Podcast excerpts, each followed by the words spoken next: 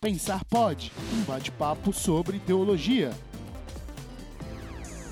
Fala, pensadores! Está começando mais um episódio do Pensar Pode. Eu sou o Kaique e estou com meus amigos Nicole. E aí, pessoal? E com o nosso amigo Anderson. Legal, hein? Bacana. Tamo junto hoje. Hoje nós vamos dar continuidade na série sobre o livro Cristianismo Puro e Simples, do C.S. Lewis. Iniciando hoje o capítulo 4. O que está por trás da lei?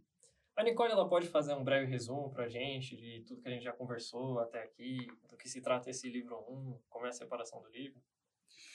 Beleza, gente. Então, a gente tá agora, no, como o Kaique falou, no quarto capítulo do livro 1. E lembrando, né, esse livro, o C.S. Lewis, na verdade, antes dele escrever, era um programa de rádio na Segunda Guerra Mundial para a rádio BBC. E ele, o objetivo desse livro, né, que antes era esse programa de rádio, era explicar o cristianismo de uma maneira mais simples. E o que a gente abordou até agora foi o seguinte, no livro 1, né, que a gente tá, é, ele começou explicando sobre a lei da natureza humana, né? Então, primeiro ele mostrou que isso existe, que a gente tem um senso de certo e errado. Depois ele falou sobre algumas objeções, que seriam principalmente que isso seria apenas uma convenção social ou que seria apenas um instinto, né? Mas aí ele já rebateu essas objeções, a gente já falou sobre isso, né? Que não seria uma convenção, porque é, nem sempre o, o que essa lei exige é algo que agrada a gente, seja a gente mesmo ou o próximo, mas a gente sabe que deve ser feito. E da mesma forma, ela não é instintivo, porque ela, essa lei faz a gente usar um instinto menor do momento e não o mais forte. E, na maioria dos casos, né? Então ele, ele fez isso e depois ele falou sobre a realidade dessa lei. Então ele mostrou pra gente que realmente isso existe, por mais que não seja algo científico, por mais que não seja algo que dá para observar, é, como a gente observa as leis da natureza, é algo que existe e a gente sabe porque é algo que está dentro de nós e a gente consegue observar. E nesse capítulo 4 a gente vai abordar um pouquinho mais sobre essa questão da, de observar, né? Como assim, né? Observar, não dá para observar. E então, enfim, nesse capítulo a gente vai ver o que está por trás dessa lei e então vai ser bem interessante. Muito bom. É, gostaria de trazer um primeiro tópico aqui para a gente trazer nossas ideias, aquilo que a gente compreendeu do texto, e que é um tópico: se há uma lei que rege todo ser humano, Precisamos então de um legislador? E aí eu queria começar ouvindo o Anderson sobre o que ele viu dessa parte. Legal, Kaique. É, é interessante, né, pensar. É, a minha analogia, ele fala sobre um arquiteto aqui, né, em algum momento onde a onde não é possível enxergar o artista dentro da própria arte. Eu penso exatamente nisso. Penso é, nessa concepção de um artista fazendo um quadro. Não necessariamente ele está no quadro, mas é, de alguma forma a gente consegue enxergar traços dele naquele quadro, né? Se isso, se isso for uma, algo que está dentro dele, né? É uma boa música, né? Então, penso que, é, sim, se há uma lei que rege todo ser humano, é necessário é, um legislador, aquele que criou a lei, enfim, né? Para mim é, é, é, muito bacana a fala dele quando ele começa a falar sobre o, o acaso, né? E ele tem uma maneira de falar com a gente que parece que ele está conversando com uma criança, né? Como ele vai dando essa volta e você vai falando, poxa, faz sentido. Poxa, faz sentido. Então, imagina-se que num acaso eu derrubei a tela e acabei pisando nas tintas e elas se espalharam por ali e ali formou uma paisagem maravilhosa. Acho complexo. Né? Então, a minha resposta para a primeira pergunta é sim, né? Mas é bem interessante o jeito que ele desenvolve esse pensamento no livro. Nicole? Então, a minha resposta também é sim, porque pelo que a gente vê nesse capítulo, né? É, eu posso observar que existem leis da natureza, né? Que a gente chama de leis da natureza, que são coisas que acontecem na natureza. Eu posso observar em mim, é, no ser humano, né? Essa lei da natureza humana que ele falou mas eu não consigo observar de onde que essas coisas saem, né? Então, isso dá esse, essa ideia de que existe algo além disso, né? E não é nem só uma questão é, que os cristãos pensam, né? É uma questão que muitas pessoas já chegaram a essa conclusão, na verdade, né? E basicamente ele, né, depois a gente vai abordar melhor sobre isso, né? Ele fala sobre formas diferentes de pensar sobre essa questão. É, mas ele tenta convencer a gente de que há uma perfeição nessas leis e que é fora da nossa observância, né? Então é algo além, né? E então isso mostra que há algo inteligente, há uma mente inteligente por trás disso e que rege essas coisas, porque é, né, como a gente vai ver melhor depois, o acaso, né, não poderia gerar essa perfeição toda, né? Até como o Anderson comentou, né?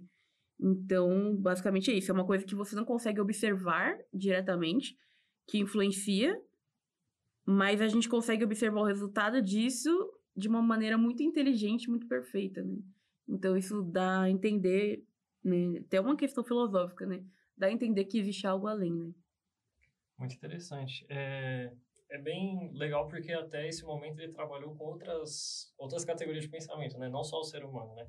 Ele usou o exemplo da pedra, por exemplo, em capítulos anteriores que a gente viu, onde a pedra, por exemplo, ela obedece leis da física, né? Então, ela não tem como negar aquela lei por ela acreditar ou não, né? E da mesma forma como tudo que a gente conhece na natureza, tudo aquilo que a gente pode observar tem leis, ele vai mais profundamente ainda no ser humano, né? Que ele fala, olha, por mais que a gente não consiga estudar o todo, esse padrão, por mais que seja algo um tanto quanto cinza, né? Não é nem tanto preto nem branco, a gente não consegue diferenciar tão, tão bem, ela impacta de alguma forma, né, no ser humano. E não é algo que poderia ser inventado por ele, tem que ser algo que está além dele, que não necessariamente ele vai saber explicar o que é essa influência que ele tem, mas que ao mesmo tempo ele tem esse senso de que ele precisa obedecer essa lei é, sobre aquilo que é certo ou errado, né? Que ele vai trabalhar com a lei moral. E nisso ele vai entrar também no outro tópico que eu achei muito interessante na leitura, que são as visões sobre o universo que as pessoas têm, a constituição de todas as coisas. E eu entendo que isso acaba impactando a forma com que a gente enxerga tudo, né? A forma que a gente vê, ah, por que isso tudo foi criado, como foi criado e o processo é, onde isso ocorre. E ele traz três visões principais que a gente poderia categorizar aqui, e aí eu queria ver um pouquinho o que vocês acharam. A primeira visão que ele traz é a visão materialista, a segunda que seria um, uma visão intermediária entre criacionismo e materialismo, ou da religião, que ele usou esse termo, né? Seria essa força vital. Então, eu queria começar nesse tópico com a Nicole. Então, muito interessante essa parte, né? Que eu até comecei a comentar um pouco antes, né? Então, assim, basicamente essa parte materialista tem a ver com. É, foca na questão do que é observável, né? Mas ao mesmo tempo acaba colocando as coisas do passado como se fosse assim, ao acaso, né? Então a gente sabe que essa é uma reflexão importante pra gente, né? Por exemplo, pensando em, no Big Bang, etc., coisas do tipo versus a outra opção que seria a criacionista, mesmo que não pense necessariamente do ponto de vista cristão, né? Que há um Deus, que é uma mente, que, que é algo pessoal, né? Um, tem uma mente pessoal e, de acordo com o que ele falou, né? Que criou é, seres parecidos no sentido de ter mentes também, né? E aí tem essa terceira opção aí que ele falou que seria a força vital, né? E que seria, como você falou, um meio termo. Só que é interessante que ele critica essa, essa outra opção. E eu até gosto de, de uma frase aqui que ele falou, que é a seguinte, ó. A força vital é uma espécie de Deus domesticado. Eu gostei muito dessa frase. Porque você meio que crê que existe essa mente, que não pode ter acontecido as coisas do acaso, mas ao mesmo tempo você não se submete a essa mente, entre aspas, é mente.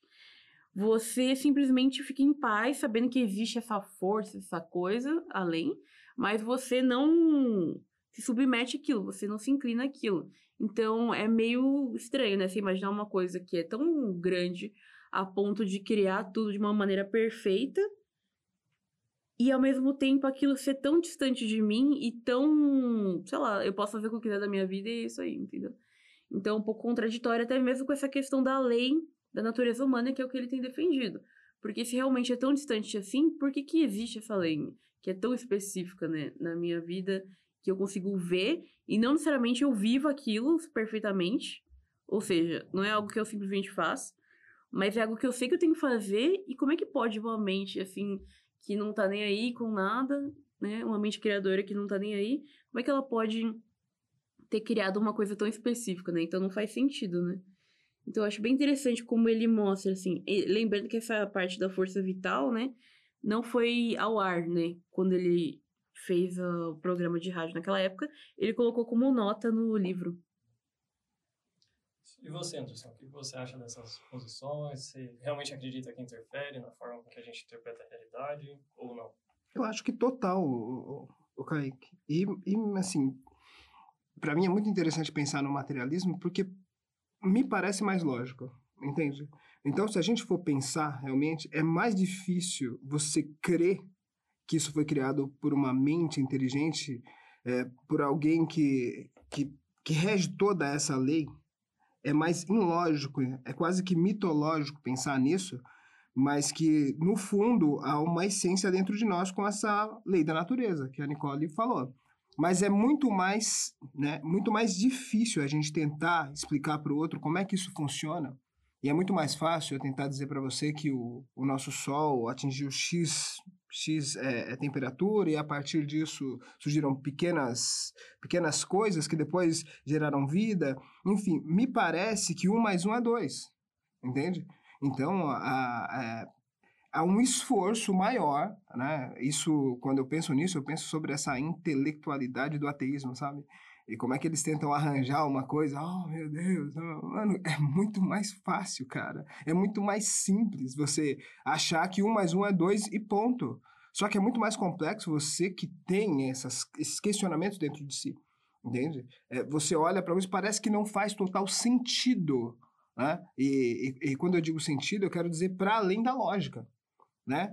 Tanto o, o, materialismo, e ele fala um pouco dessa força vital, que talvez também tenha uma certa lógica, a, a, apesar de estar mais próximo do criacionismo, é, a gente pensar que alguma coisa, em algum lugar, fez algo e boa.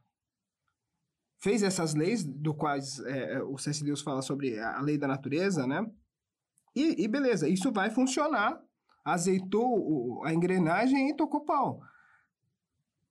Para o C.S. Lewis, é, é, de novo, é interessante a gente pensar que no tempo que ele está, ele está na Segunda Guerra, ele está num, num, num mundo onde a pergunta é onde está Deus? Onde depois de tanto sofrimento, depois de tanta coisa que aconteceu, as pessoas ainda estão perdidas. E ele se levanta e fala, cara, vem cá, vamos pensar nisso, talvez até em negativo. Vamos olhar isso, por que, que não pode ter, por, por, que, que, por que, que Deus ainda está entre nós? Por que, que ele estaria? E se ele não tivesse, como seria?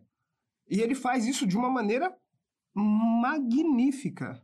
Então, por exemplo, quando ele separa essas categorias de pensamento e fazem a gente hoje trazer uma reflexão aqui agora, depois de mais de 50 anos é, que ele escreveu isso aqui. Mas, enfim, é, é, é interessante a gente pensar em como é que como é que a gente ainda pensa dessa mesma forma? Como é que os ateus hoje em, em moda, né? Talvez pelo sofrimento de novo, talvez por onde a gente chegou como humanos, é, seja mais fácil acreditar nesse tipo de coisa, né? No, no, no, no, materialismo, onde, de novo, onde toda conta são exatas, onde as coisas acontecem como a gente talvez tenha pensado um pouco no primeiro momento ali sobre essa, sobre a pedra, né? Eu consigo explicar a gravidade, mas eu não consigo explicar o sofrimento, né? Então é acho importante a gente pensar nisso, há alguns paradigmas que acho que a gente vai estar tratando, né? Até sobre o, o como a ciência vê isso, e talvez a gente vá conseguir é, trazer com você do outro lado que está ouvindo, é, venha para o livro, venha poder desfrutar isso aqui também. Né? Porque o, o que a gente está falando aqui são, são impressões nossas sobre o livro, mas o livro em si é bem interessante para você dar uma olhada também. É isso que eu penso. Legal. Interessante. É, uma coisa que eu acho bem interessante também que o Anderson abordou na visão materialista é que ela acaba limitando né, a realidade. Né? A realidade é só aquilo que eu vejo e aquilo que eu toco. Então, o que eu posso limitar o ser humano é só aquilo que é observável. Né? Só que uma observação mais simples, quando a gente vê, o ser humano não é tão simples assim. Eu posso categorizar todos os seres humanos colocando um no microscópio e ali eu vou desvendar o que é o ser humano. Ele tem muito mais coisas, né, por trás dele que o constituem, que acabam tornando ele um ser complexo, né? Que é nesse ponto onde Lewis está tentando trabalhar bem essa questão da consciência humana, né? algo que, se a gente for para pensar, não, não dá para ser observado como um fenômeno. Eu vou colocar a consciência humana no microscópio e vou analisar ali a consciência humana. Pelo método científico, a gente não conseguiria nem comprovar a, a consciência humana porque ela não é observável. Ela pode ter alguns dados, alguns comportamentos, isso a gente pode, consegue até observar, mas a consciência e si, o pensamento, são coisas que um, um cientista não conseguiria colocar no microscópio, por exemplo. Exatamente. É... E outra coisa interessante a se observar aqui é saber que essa parte da ciência, do materialismo, ele, a princípio, gera uma segurança, um conforto, porque é algo concreto, né? É algo que você consegue entender, tocar, enfim, né? Mas, na verdade, essa teoria desse conforto é uma ilusão, porque a gente tem isso, que é o que o C.S. Lewis está defendendo, que é algo além.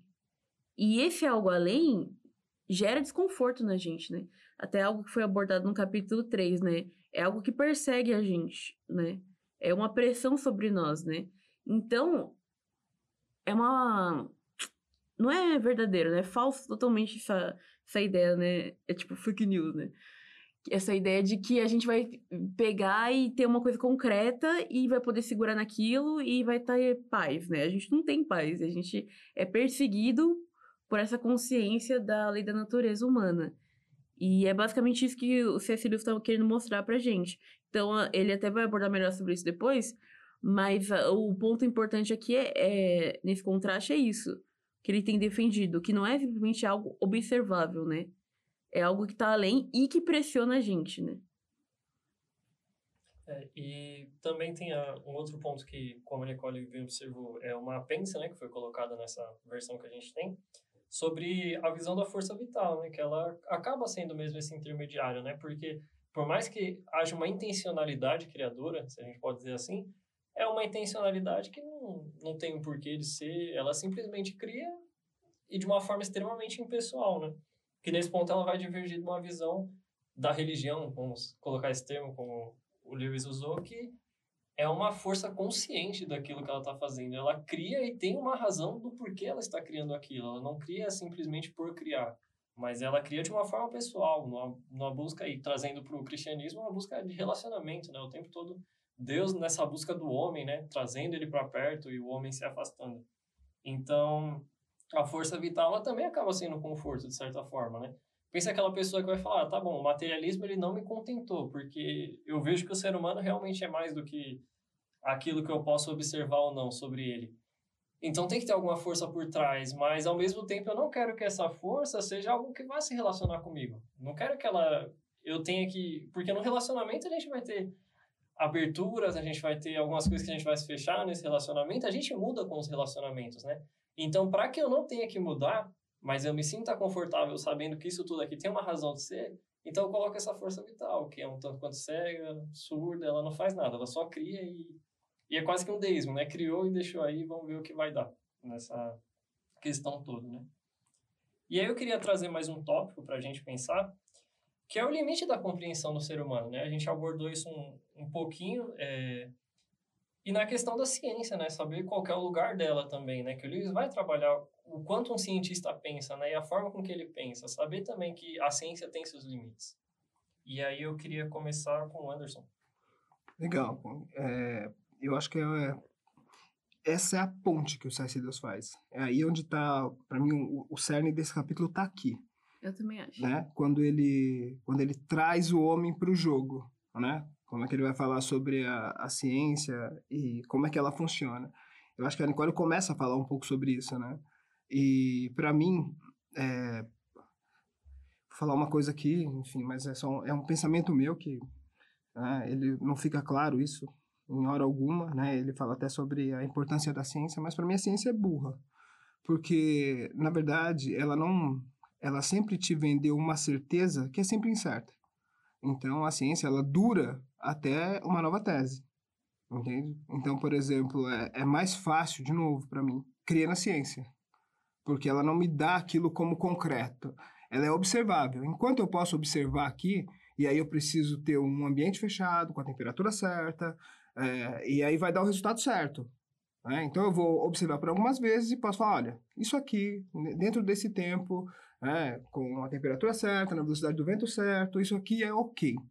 Né? Então, é, de novo, né, acho que é, o diferencial do homem para a pedra ou para a árvore é que o homem é a própria matéria observável. E é a partir daí que eu acho que vai gerar as nossas demandas. Né? É se imaginar que, é, que a ciência um dia vai responder a todas as nossas perguntas. Eu acho que a gente já teve esse, esse pensamento lá atrás. Né? Se a gente for pensar no, no iluminismo, né? numa época onde o ateísmo fica muito forte, né? onde acontecem várias coisas dentro da nossa história, e depois a gente pensar de novo pós-guerra aqui, C.S. Lewis no pós-guerra, e deu um bug, deu uma bugada. A ciência nos trouxe até aqui, né? E aí a nossa pergunta é: onde estava Deus enquanto a ciência nos trouxe até aqui? Né? A ciência, com as suas certezas, né? chegaríamos à Lua, é, a gente é, iria é, numa velocidade maior, seríamos melhores, seríamos mais fortes, enfim. E aí bugou. Então, o, o diferencial, por que, que eu creio que aqui é o centro? Porque ele vai colocar a gente então, a gente olha, a gente consegue observar as coisas e as coisas dão certo ou não dão. Vamos gerar uma nova tese, vamos, vamos tentar refazer isso. E não há problema algum nisso. Eu acho que sim, há, aprendizado nisso. Isso é válido. Eu, eu, digo que a ciência é burra porque nessa observação até um macaco faz. Em olhar e ver se está certo ou está errado, qualquer um faz. O diferencial talvez seja o porquê, como, quando, em que tempo, em que movimento. Como é que isso chegou até aqui? Né? E se eu olhar por outro ângulo? Né? E, de novo, se a gente for para dentro de nós e pensar e na dor do ser humano, e o sentimento, né? e, o, e o gostar, e o não gostar, e o não se sentir aceito, né? e o não se sentir aceito a partir da mesma relação que eu tenho com a minha mãe e o meu irmão, entende? Essas perguntas, onde o homem está, ele passa a ser o observador e, e o objeto a ser observado, que eu acho que vai complicar. Né? E aí, é, de novo, quando a gente tem um, um, ponto na história onde tudo que a ciência falou não deu certo, isso vai acontecer outras vezes, né? A gente está falando da Segunda Guerra Mundial, mas a gente está passando por uma guerra hoje, né? A gente está passando por alguns momentos é, complicados hoje por N coisas. É, é, a pergunta, a minha pergunta é, por que, que o outro está observando um tempo do qual parece que eu estou vendo isso e o outro não vê de jeito nenhum? E é o mesmo cara, somos irmãos, somos criados juntos e cada um olha para um lado e torce para uma coisa diferente a partir de um, de um gosto, de um prazer. E aí, como é que a gente vai explicar isso? Tá? Então, é, quando você fala para a gente sobre essa, sobre a ciência, sobre é, o objeto observável, e a gente coloca, nos coloca como é, o objeto observável e, e observador, eu acho que aí há, maiores demandas que a ciência não responde. Eu acho que aqui é o laço onde ele quer te pegar e é impossível não te pegar porque você também é homem, né? Então, é, é, tem uma frase que diz que tudo que é humano não me é estranho. Essa frase ela é de do, mais ou menos 200 anos antes de Cristo. Então, imagina essa coisa, a dor, o sentimento, o amor, a ruptura, o ser aceito, enfim, independente de você ser escravo, mulher, homem, então, para mim, é, é aí onde ele me pega e é aí onde ele me faz pensar e dar um passo atrás e dizer de novo que a ciência não é o, não é o ser mais esperto, talvez seja o ser mais fácil. Nicole? Achei legal isso que o Anderson comentou sobre o contexto da guerra, que é onde essa visão aí realmente acaba né, ficando bem enfraquecida, essa visão materialista, né? Porque realmente, né, é um otimismo muito grande, né, que o ser humano tinha em si mesmo, né, e na ciência como uma atividade né, do ser humano, né, e da compreensão do ser humano. Mas, assim, o que eu acho legal é que o C.S. Lewis, ele valoriza a ciência, mas ele, ele coloca a ciência no lugar dela, né. E, é, e uma coisa que eu achei muito legal que ele comentou é que um cientista verdadeiro concorda com o que ele está falando concorda no limite da ciência. Geralmente, quem cria um, coisas muito loucas aí, que nem ele comentou, ele deu exemplo de jornalistas, por exemplo, né? Pessoas que a gente vê até hoje em dia, né? Quem nunca né, viu aquelas revistas super científicas, entre aspas, falando temas muito polêmicos que envolvem questões muito profundas que, na verdade, não é tão científico assim, né? Tem limitações grandes, né? Então, realmente, o objetivo é mais, assim, é uma mistura de chamar atenção com é, uma fé na ciência, uma fé religiosa na ciência, né? Colocando ela de uma maneira muito além, assim, extrapolada, né? E o que ele defende aqui, o que ele está mostrando para a gente, é que a ciência ela é importante, porém, ela vê aquilo que é concreto, aquilo que é observável. E se a gente fosse analisar o ser humano de uma maneira completamente externa, se a gente não fosse ser humano e a gente fosse analisar o ser humano como a gente analisa qualquer outra coisa, a gente não ia conseguir atingir é, tudo. A gente não ia conseguir atingir essa questão da lei da natureza humana. Então, isso demonstra o limite que existe na ciência. Então, assim, existe uma esperança de que a ciência é, cresça e alcance coisas incríveis, mas existe também um limite, né? Então, será que a ciência vai conseguir avançar tanto assim a ponto de responder todas essas questões? Então, isso não faz nem sentido, porque não é para isso que a ciência se aplica, né? Então, simplesmente não faz sentido. E aí, ele cai nesse ponto que, como eu comentei, que ele até fala, né? Ele cria essa ponte, né? De que um cientista de verdade concordaria com o que ele tá falando. E se a gente para para pensar né, no, no, na questão que a gente estava abordando anteriormente, é, essa parte é extremamente importante, como o Anderson comentou, e é o que faz todo sentido. Porque se a gente pensa só, tipo, ah, ciência versus fé, né? Criacionismo versus, versus evolucionismo, sei lá, qualquer coisa do tipo. A gente cai no erro de ficar a fé pela fé, né? Você discutindo uma fé com outra pessoa que está discutindo a fé dela. E aí ele dá um passo atrás e mostra, tá, mas o que, que é ciência, né?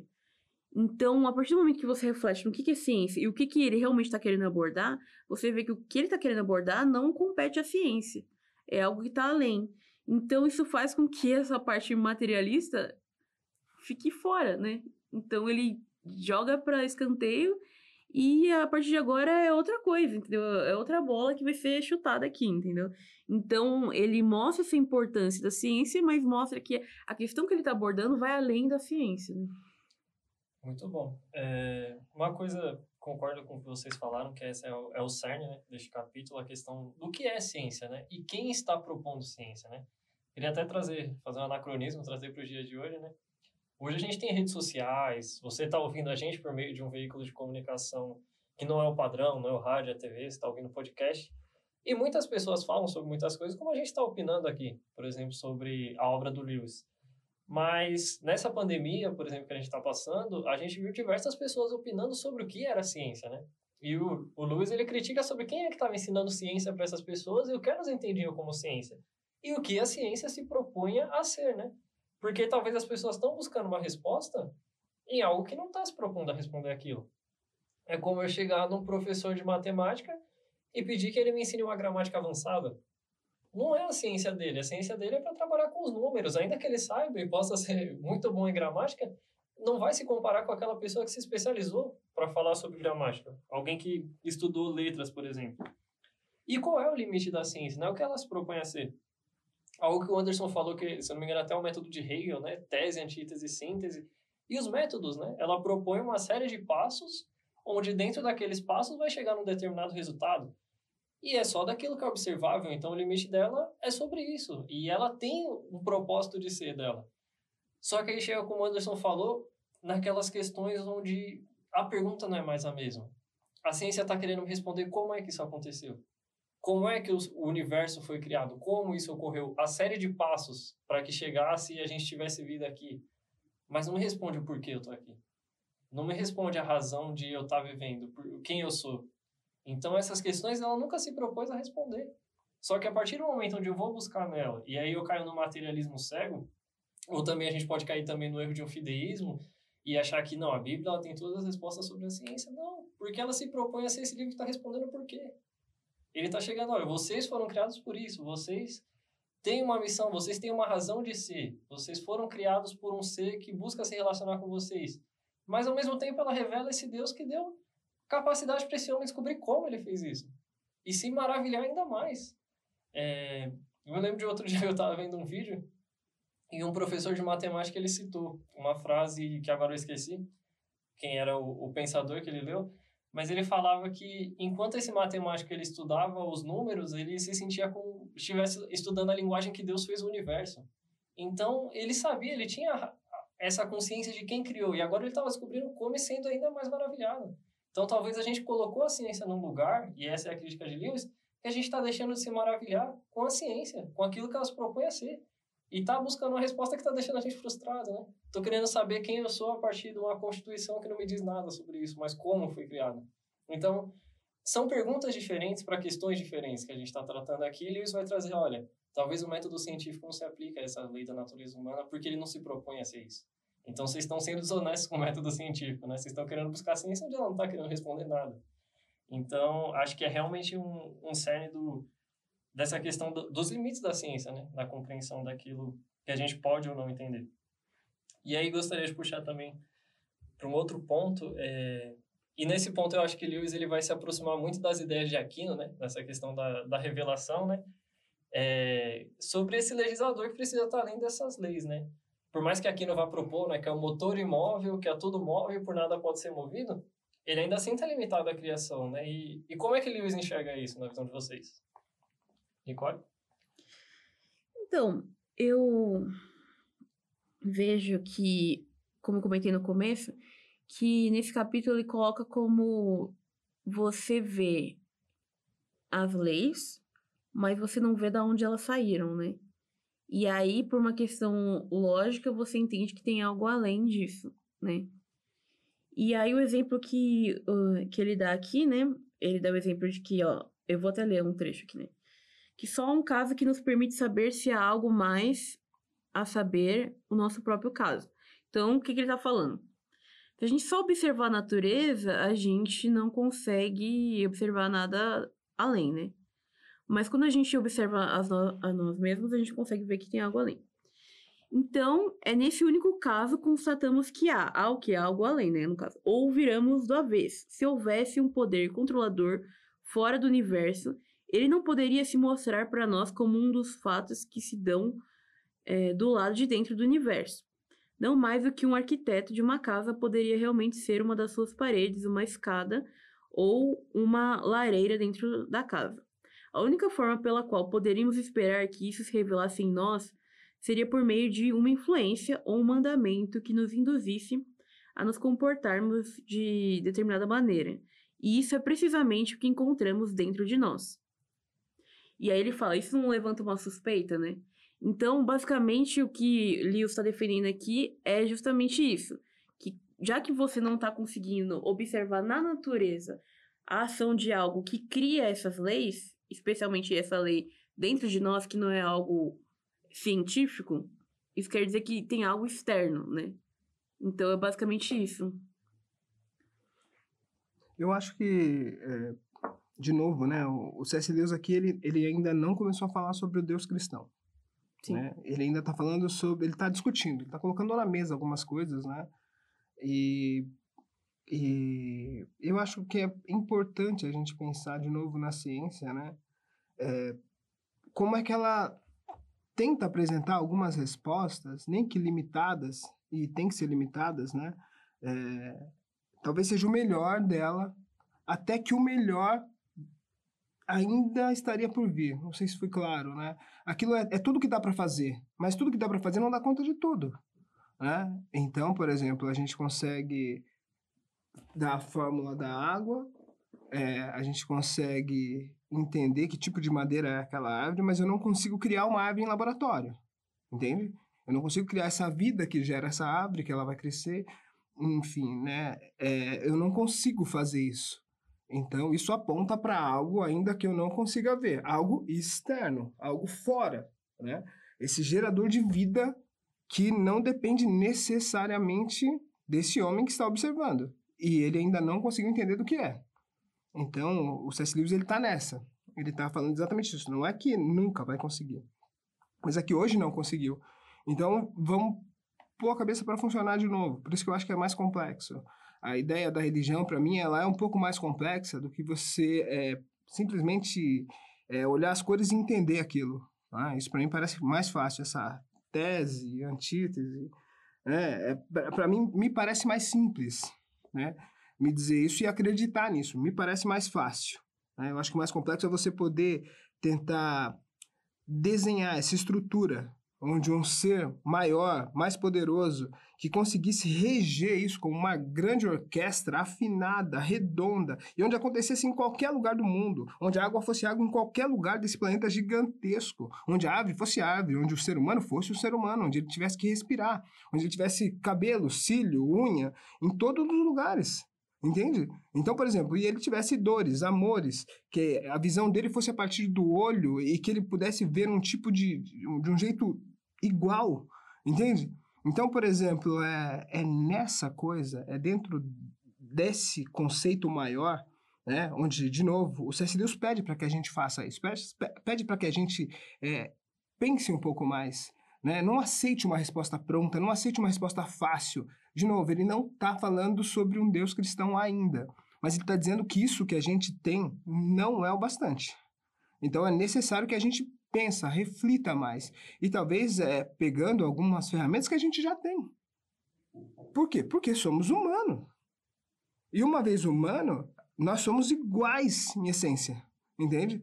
Né? Pensamos, falamos, nos comunicamos, é, mãos, braços, cabeça, enfim, é, dores, amores, de novo, é, é para a gente usar a ferramenta que nós temos e olhar o mundo novamente e buscar coisas diferentes e, tem, e, te, e talvez achar realmente assim, não dá conta, não consegui entender tudo, né? Então, é, é quando, na sua pergunta, né, sobre se o legislador precisa estar além, eu acho que necessariamente sim com a, a, a, a metáfora que eu usei sobre é, uma orquestra. Alguém que rege uma orquestra não pode estar dentro da orquestra. É necessário que ele ouça cada instrumento em seu lugar. É necessário que ele, que ele faça com que aquilo funcione e que ele seja maior que aquilo. Não faz sentido, né? Alguém que, que consiga fazer isso tudo funcionar não entender. É, é não entendo um maestro que não consiga ouvir se o violino está afinado ou não né? Então, é, se, se aquela baqueta no canto esquerdo daquele multidão de gente não está errado. Então, sim, é necessário que ele esteja fora, que ele seja maior, que ele seja é, mais inteligente e que ele tenha um propósito. O C.S. Lewis não entrou nessa ainda. Né? Ele ainda não começou a nos convencer sobre entender esse caminho. Ele não começou ainda, mas aqui ele dá algumas pistas é, para a gente poder fazer essa reflexão sozinhos. Eu acho que essa é uma outra coisa que o C.S. Deus faz nesse livro, que hoje, me relendo ele, eu, eu tive essa impressão de novo. Né? Eu li ele há muitos anos atrás, né? Então, agora, quando eu peguei, eu senti essa... Eu tive essa sensação de novo, sabe? Estou andando sozinho. e, na verdade, ele está só te guiando, sabe? Ele fala, vai, cara, pensa. Pensa. É porque o processo que ele está é. indo, né? De pensamento... E, e isso faz surge um monte de coisa na nossa cabeça, né? Que nem, por exemplo, se for observar a natureza, a gente tem a quantidade exata de oxigênio no ar, a gente tem a distância perfeita do Sol, né? E a gente tem umas características tão específicas, sabe? É, que faz com que a gente consiga viver aqui na Terra, né? Uhum. Então, é muito perfeito. É o oxigênio, né? Nem a mais nem a menos, né? Exatamente. Não explode, né? Mas a gente precisa para respirar, né? Exatamente. E a Terra também não pode estar nem tão próxima do Sol, uhum. nem tão distante. E o equilíbrio da água. Porque se ela tivesse um pouquinho para lá, um pouquinho para cá, ele viraria. Ok? Exatamente. Então, assim, é louco. A né? Lua é, tipo, em volta da Terra é. e toda essa influência sobre as marés. Então, assim, é uma coisa muito louca. E quanto mais uhum. você observa, na verdade, isso não deveria é, ser um confronto, né? Não. Pelo contrário, você vai vendo esse limite mesmo. Porque você vai vendo, pera, é tudo tão perfeito, é tudo tão. tão orquestrado mesmo. Como é que pode ser tão uhum. perfeito do nada, né? Então, assim, é uma reflexão filosófica, né? Não é uma coisa assim, tipo, né, direta, assim, falando da fé cristã nem nada, uhum. até porque se a gente for analisar na história, tem é, pensadores que chegaram a conclusões bem semelhantes, enfim. Então, assim, é uma coisa que se você parar pra pensar, sem querer ficar defendendo a ciência, como se eu tivesse num lado, né? Tô num time aqui, né? Se você não tem essa mentalidade de que eu tô defendendo a fé, eu tô defendendo a ciência, se você realmente só abre a sua cabeça para pensar, né? Realmente você se depara com isso, né? E aí a gente colocando na nossa caixinha da teologia, seria a revelação geral, né? Que é essa observação, né? Que faz a gente uhum. pensar nisso, né? Uhum. E a gente enxerga isso, a Bíblia fala sobre isso, né? Que quando você olha para a natureza, você consegue encontrar, tipo, evidências de Deus ali, né? Pelo esse contemplar, né, da natureza, né? Muito bom. Vocês falando assim, é, deu bem para reparar que o, o, Lewis ele é bem socrático, né, o método dele, né? Bem dialógico. Ele tá uhum. tá pegando, olha, você tem todas essas certezas aí. Você tá dizendo, não, é só a matéria, tudo isso que existe. Mas ele coloca uma pulguinha ali atrás da orelha, né? Uhum. Como a gente falou, ele não falou ainda do Deus cristão, mas ele tá questionando todas as certezas, né? Para a própria pessoa olhar e falar, olha, realmente parece que tem algo além aí. E se tem algo além, o que tá por trás disso, né? Então. Eu queria só fazer um comentário. Tem uma parte que eu não vou conseguir encontrar agora, mas que ele fala algo muito engraçado. Porque ao mesmo tempo que tem esse, essa movimentação que ele tá fazendo aos poucos, eu fico imaginando um povo crente evangélico lá, ouvindo ele, tipo. Tá, e aí? Jesus. Jesus. Né? E ele, ainda não chegamos a falar sobre a fé cristã. Eu acho ótimo, assim, nossa, ele é muito, assim, satisfatório, né? Mas enfim. E ele abre esse diálogo sincero, né? Ele tá falando, olha, eu tô apresentando aqui, mas antes de chegar e apresentar Jesus para você, eu quero também entender como você pensa, né? Eu tô pegando aqui o que você pensa e, olha, eu acho que tem coisa a mais aqui. Para mim, o relógio não foi jogado um monte de peça, balançou a caixinha e o relógio saiu pronto, mas para ele sair pronto precisava de um relojoeiro ali para montar ele. É, ia ser muito improvável balançar tudo numa caixa e, e o relógio se montar sozinho, né? É capaz até de quebrar as peças, né, ao invés de montar o relógio é um, é um trabalho, um ajuste muito fino para que tudo funcione da forma como funciona. Né? Então, esse legislador precisa estar além. É com a pintura, né? Ela pode até carregar os traços né, do artista, mas nunca vai ser o artista. A Mona Lisa não vai ser o Da Vinci. Carrega toda a expressão que ele tem, carrega todo o seu talento, sua genialidade, mas não é o Leonardo da Vinci a Mona Lisa. Ela é uma obra e, e carrega tudo isso, mas não é ele, né? Então, o legislador precisa estar além. O exemplo do arquiteto que ele também usa, né? que ele não é a parede, mas ele idealizou toda aquela parede, e se não fosse pela idealização dele, a parede nunca seria aquilo que ela é.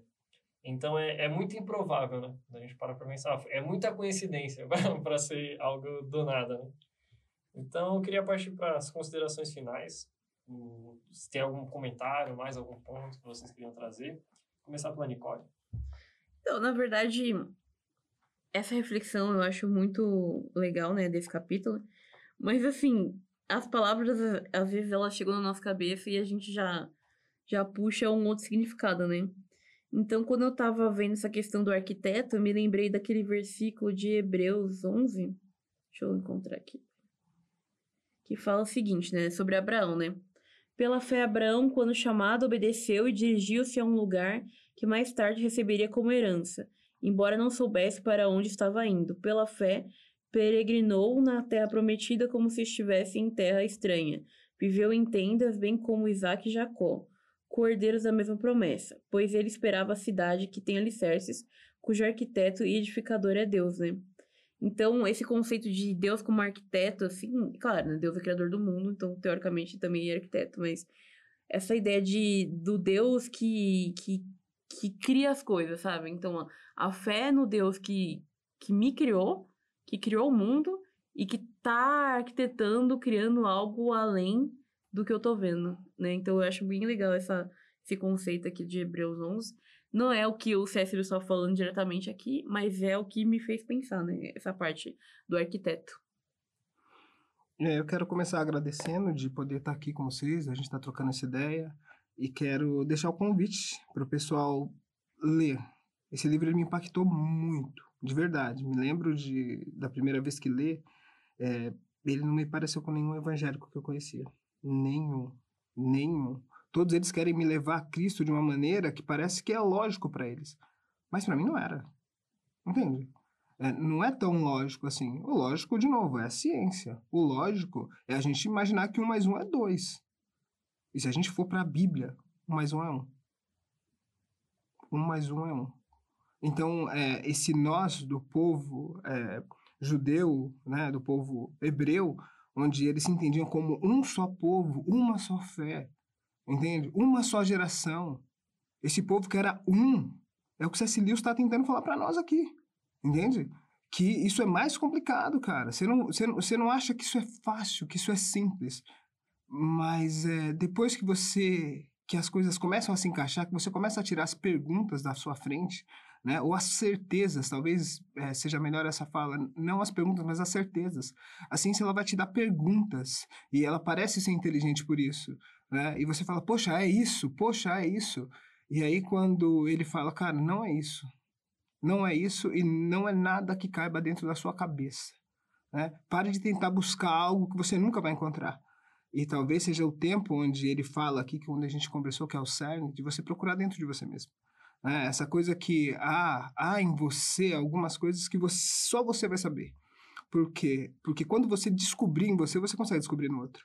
Mas enquanto você conseguir, enquanto você estiver olhando o outro como um outro, como algo diferente, como algo que ou que não sofre, ou que tem mais que você, ou que tem menos que você, ou que reclama, ou que não reclama, ou que só você reclama, enquanto você olhar o outro como um diferente, como mais um, de novo, como um mais um são dois, nós não vamos entender isso. Então, essa reflexão do C.S. Lewis, para mim, ele está falando exatamente nisso. É, tire as escamas dos seus olhos, caminhe comigo mais uma légua, né? Vamos conversar. É o que você falou, é, é através dessas perguntas onde é, você tem certeza disso? Você crê assim? Né? Essa sua fé, você já testou ela? Né? Isso, isso te enche por inteiro, isso não há nenhuma falta aqui. Então, essas perguntas que C.S. Lewis foi fazendo para mim durante esse livro, é, plantou uma coisa em mim que eu acho que está aqui até hoje. De novo, visitando esse texto, eu tive exatamente a sensação de que ele não quer me levar a algum lugar algum. Ele quer me levar a um lugar que eu já tô. Eu só não sabia que estava. E é, essa é a minha consideração final. Depois desse comentário do Anderson me fez pensar também, né, nisso, né? Tipo, ler o livro aí, né? E como a gente às vezes quer jogar o evangelho e Deus, enfim, todo esse conceito, tipo, focar na cabeça da pessoa, né? E como a gente não deveria ter medo de pensar, de conversar, de. Sabe, disso, sabe? Que é o que o C.S. Lewis faz com a gente aqui. Então, com certeza, isso que o Anderson comentou é muito importante, né? E é isso. Então, leia um livro e acompanhe a gente. É isso aí. Algo muito legal que o Anderson falou é sobre essa questão de querer conhecer a si mesmo, né? É algo que a ciência não vai me responder. Ela pode me responder que eu sou um grande conglomerado de células que, quando morrer, eu vou ser uma matéria carbônica que vai se dissolver no, no chão. É, mas nesse processo do conhece a ti mesmo, né? Essa pergunta tão forte, né? Que até hoje eu acho que, se não ecoou no seu coração, em algum momento vai ecoar. É, eu gosto muito de uma análise que o, o Jonas Madureira faz sobre Agostinho, nesse sentido que ele vai falar sobre o conhecer-te como por ti eu sou conhecido, né? Quando ele chega até Deus, né? Porque ele não consegue olhar para si mesmo se ele não tiver um espelho. Ele precisa desse espelho que mostra, olha, você é isso. E ele entende que em Deus ele vai achar isso, né? Que ele vai achar essa razão. E, e nesse sentido, eu, eu acredito que é onde Lewis está querendo caminhar. Ele vai falar, olha, talvez você está tão certo, mas você conhece realmente a si mesmo? E como você vai conhecer a si mesmo se você não tiver esse espelho para mostrar quem você é? E eu entendo que é nessa toada que a gente vai caminhando e eu convido você, assim como o Lewis, de seguir ouvindo os próximos episódios, entendendo um pouco mais.